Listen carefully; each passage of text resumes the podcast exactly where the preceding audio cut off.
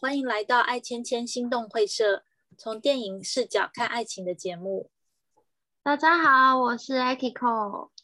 嗨，大家好，我是 Zoe。今天我们要讨论的是关于珍·奥斯汀一八一三年出版的同名小说改编《傲慢与偏见》。嗯，先不谈故事内容哦，就小说的时空背景，在十九世纪中叶的英国有所谓的限定继承权。就是全家赖以生存的地产会在父亲去世之后判给有兄弟的家庭，因此女孩们找人结婚是为了家族和自己做一个傍身。一场自由的恋爱对许多人来说是相当的可贵。应该说那时候他们，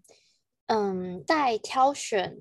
未来的另一半方面的话，同时也非常的注重另一半的身家及财产。女孩子在找另一半的时候，会特别的重视找嫡长子跟有钱人哦，加上那时候通讯没有那么方便，所以我觉得距离也会产生情感的浓度。那我觉得也就会影响着当代那时候那时候谈感情的态度，而且加上那时候没有没有赖啊，没有智慧型手机，不方便认识对方，不方便联联络，因此也会特别珍视。难得的感情，等待对方的日子很煎熬，可能会美化感情，而且可能只见几次面就结婚。嗯，所以我觉得说，其实不管是过去，甚至是到现在，嗯、呃，人跟人之间的关系之间，其实是很容易因为产生偏见就定型。就比比方说，可能。我们一旦觉得看某个人很不顺眼，觉得他就是个很自私的人，于是呢，这个想法定型之后，他不管做什么事情，我们都会用这样的角度去检视他，就很容易产生偏见，而不容易去改变对一个人的想法。那我会认为说，以自己的偏见来看别人，这样的行为，某种程度上来讲，是源自于自己的傲慢。因为像我觉得在电影当中，珍跟宾利先生反而是因为他们不够了解彼此，所以中间才会有一段时间的分开。那即便是伊丽莎白跟达西先生，我觉得也有这样的现象。嗯，其实，在一开始啊，男女主角在第一次见面的时候，两人的眼神之之中间就看得出他们的火花，只是碍于彼此的身份。会产生态度上的傲慢和思想上的偏见，才会表现出冷漠啊、自我保护、对彼此伤害的一些言语。但是反观在现在的社会上啊，傲慢跟偏见这两者也同时存在在我们的生活周遭。其实教育会告诉我们要平富平等，要一视同仁，但很多时候我们的价值观还是有受到一些媒体的不良影响。会不自觉的会看清那些看似不如自己的人，没有错。因为像让我印象很深刻的是伊丽莎白的家庭，妈妈比较势利，当然这也可以去呃从时代背景来看，也许我们可以理解为什么妈妈这么的势利，因为当时对于整个时空背景之下，对于妇女是相对比较不友善的。因为像是没有办法继承家产啊等等，还有对地位会很在意，然后伊丽莎白的妈妈也会如此，就会很在意一个人的社经地位。那他的那一种价值观会让活在现代的我们觉得很神奇，就是觉得怎么会有人是这样的活着，这样的的想法，就好像女生只要嫁得出去，不管用什么手段。呃，帮助他的女儿好像都无所谓的感觉。嗯，但其实，在早期的偶像剧也会出现，譬如说有一个很草根性坚强的女主角，有一个很期望让女主角嫁给有钱人的妈妈。嗯，对，嗯、呃，虽然她但是我觉得这部电影女主角可贵的地方，应该说作者在塑造这个女主角可贵的地方在于，即使她妈妈对她做了很多洗脑的行为，说你一定要嫁给有钱人，你一定要跟什么样的人结婚，嗯、但是她依然机机智，然后聪明、有胆识、有远见，以及有很强的自尊心，善于思考问题。就算是当时已经渐渐的希望普及女士们的教育状况来说，我觉得也是一个很前卫、有独立自主个性的女生了。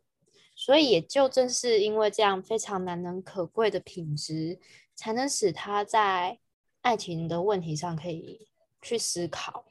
然后才能与达西先生组成美满的家庭，而达西先生，嗯，其实刚开始看他个性内敛，说难听点就是孤僻啦，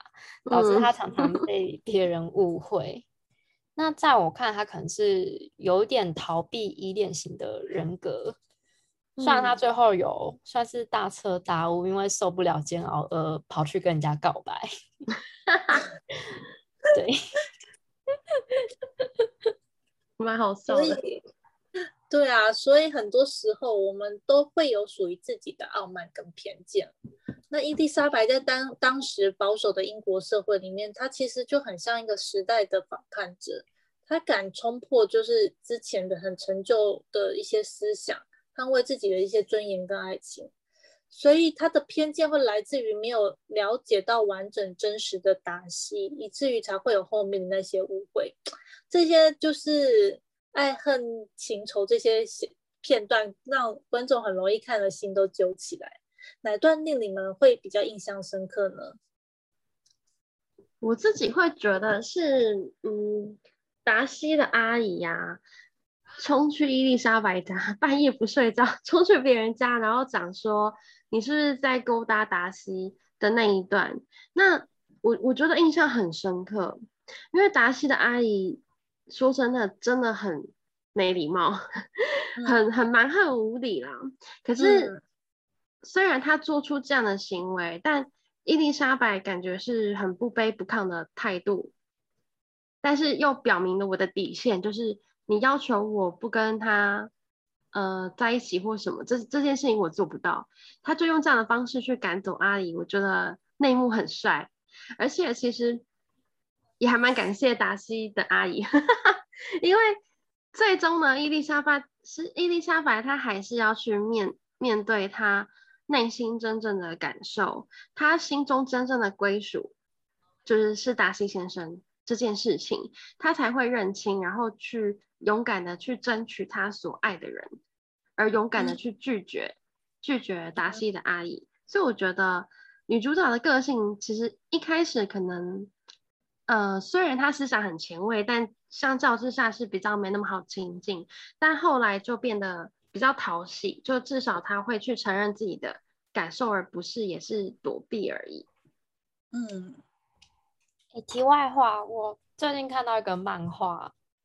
漫画的女主角在看白烂的八点打打大片，里面的剧情是这样的：嗯、呃，是有钱人家的儿子的妈妈。丢了很多叠的现金在哦，两百万的现金在那个八点档大戏的女主角桌桌前，说：“这是两百万，你赶快离开我儿子。”嗯，那女主角说什么？女主角说什么？你的儿子竟然只值两百万？这蛮好笑的，超脑！我看那种八点档，我都很很。如果那个女主角个性是比较唯唯诺诺，然后就会在那边说，嗯、呃，算了，我还是离开好了，我就是会让别人困扰什么的，我就会很讨厌看到那种女主角，所以我会比较喜欢伊丽莎白的个性。我最喜欢的是她第一场舞会，就是那一场伊利先生举办的舞会，然后，嗯，达西跟伊丽莎白终于跳了。一场舞，他们、oh. 他们他们两个针锋相对，对啊，他们只要一见面就吵架，也就典型的那种不吵不相识。然后讲讲讲到屁戏，然后转身又觉得刚刚叔叔的妈妈的感觉是什么呢？特别是那个将旁人完全当什么都没有的路人甲乙丙丁，只剩下他们两个，那真的还蛮可爱的。如果把它当成一个纯情的恋爱剧来看的话。嗯 嗯，是啊，或许爱情最美的样子就是要放下我们的傲慢与偏见，这可以让两个原本格格不入的石头相互契合。其实我觉得动机很重要，但它也不会是最重要的。不要说说当初有多相爱，就真的可以白头偕老一辈子。也不是说哎，我当初只是就是线上找一个呃男朋友啊，只是想要做一个心灵的归属。嗯两个人就真的会就是这么的不适合，然后一定会走路磕磕绊绊的。其实相爱最大的一个代价，就是莫过于放下自己的自尊心，还有骄傲，跟我们所谓的一个自己觉得自己很了不起的那一块，就是从另外一个人走到你的世界开始。其实我们就是要学会着，就是放下、抛下这些我们所有的成见，然后。全然的付出跟投入，我觉得这样子，别人当对方感受到的时候，他才会开始也接纳这段感情，对，嗯、才我觉得不会是以就是要对方有付出，呃，我有付出，对方也回报为一个出发点。我觉得两人最后放下他们的彼此之间的自尊心跟偏见，或者说，就像书名《傲慢与偏见》。哦，那英文它其实一开始，珍奥斯汀他取这个小说的名字叫《第一印象》，就是你用第一印象来定论一个人。嗯嗯，那他当那当他们就是终于面对他们自己的感情的时候，他们才能拥有一个美好的爱情。所以我觉得《傲慢与偏见》之所以能成为经典，不是没有原因的，因为在那个时代。傲慢跟偏见是非常理所当然的事情。那时候，除了礼教，呃，除了社会阶级森严，男女之分也非常的森严。就是他们的想法是很制式化的。那在当时的，嗯、就是在当时的女孩子，就能用这么细腻的写的诠释方式来讲这一个故事，我觉得。算是超前部署，对啊，所以其实会蛮希望大家要相信自己是可以拥有一个美好的爱情，嗯、呃，而且呢，最重要的是，其实你要相信对的人，他会在对的时间出现，然后紧紧的抱住你。所以呢，今天的爱芊芊看电影就到这里啦，我们下集见喽，拜拜。拜拜。